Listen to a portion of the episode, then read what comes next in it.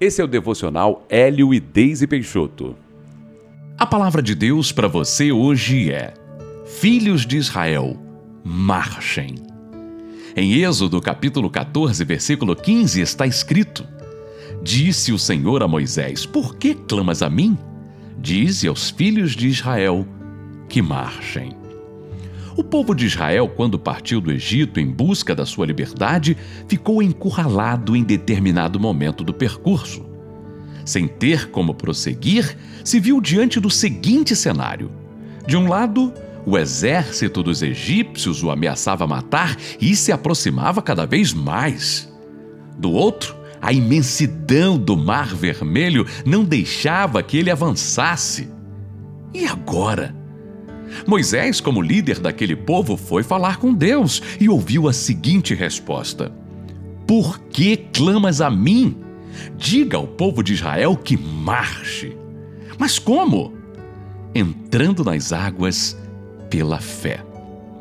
Você está diante de alguma situação que o deixa sem saída, que te deixa sem escape, sem caminho a percorrer, sem esperança?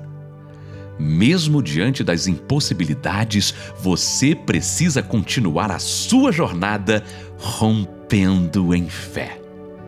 Se Deus te deu uma direção, dê o primeiro passo. Deus dará uma solução, mesmo que o seu raciocínio humano não tenha encontrado uma forma de você avançar. Deus sempre trabalhará em parceria conosco. Precisamos cooperar para que Ele realize o impossível em nossas vidas. Deus então precisa de ajuda? Sim, mas não é ajuda do nosso braço humano, é da firmeza da nossa fé e da disposição em fazer o que Ele nos pede. Marchar não significa fazer as coisas por impulso significa seguir diante com a nossa crença, sem dar crédito ao desânimo e aos obstáculos, sem olhar para trás, indo sempre na direção das promessas de Deus.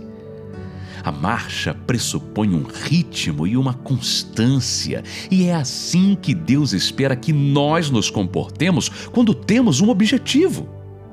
Não perca tempo no caminho com reclamações, com questionamentos, com dúvidas e com criancices.